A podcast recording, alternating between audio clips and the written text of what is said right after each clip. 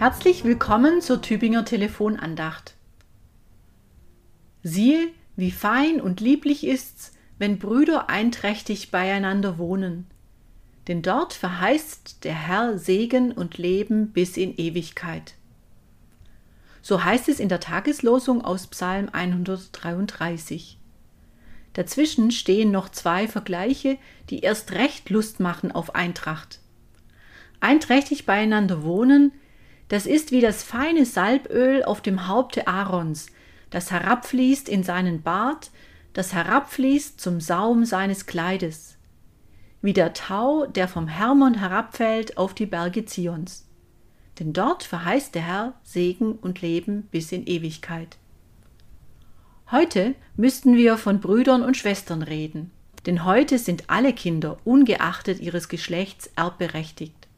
Ums Erben geht es hier. Wie leben Geschwister auf dem Familienbesitz weiter zusammen? Wie regeln sie mögliche Konflikte um Weiderechte und Wasserquellen auf friedliche Weise? Ein gutes Beispiel dafür gibt Abraham.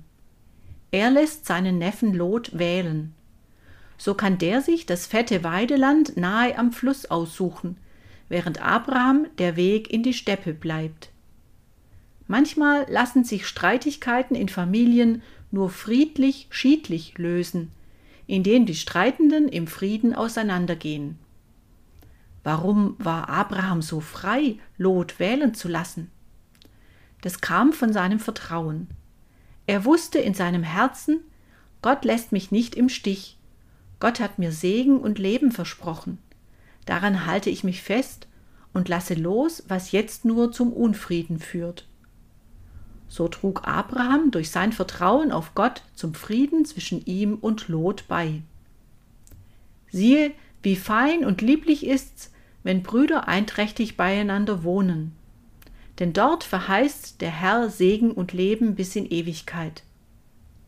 Wenn alle damit einverstanden sind, mit dem einträchtigen Wohnen oder dem einträchtigen Auseinandergehen, dann ist das fein und lieblich wie das Salböl, das man in Israel bei Festen und Gastmälern verwendet hat, aber auch bei der Salbung von Propheten und Königen.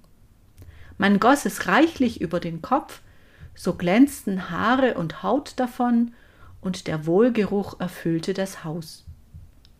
Einvernehmliches Teilen fördert den Frieden in der Familie und lässt den Besitz aufblühen. Darauf weist der zweite Vergleich hin. Der Tau des Hermongebirges im Norden Israels nährt die Bäche, die wiederum das dürre Bergland bewässern.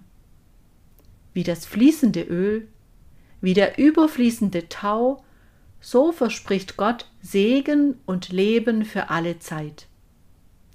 Welch eine Fülle steht da vor Augen.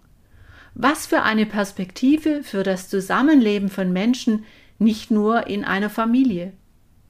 Denn Brüder und Schwestern, das lernen wir von Jesus, sind wir auch jenseits unserer Familien durch ihn.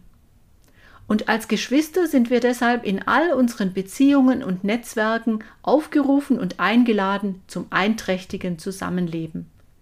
Denn das ist fein und lieblich. Herzlich grüßt Sie Pfarrerin Susanne Wolf von der Tübinger Stiftskirche.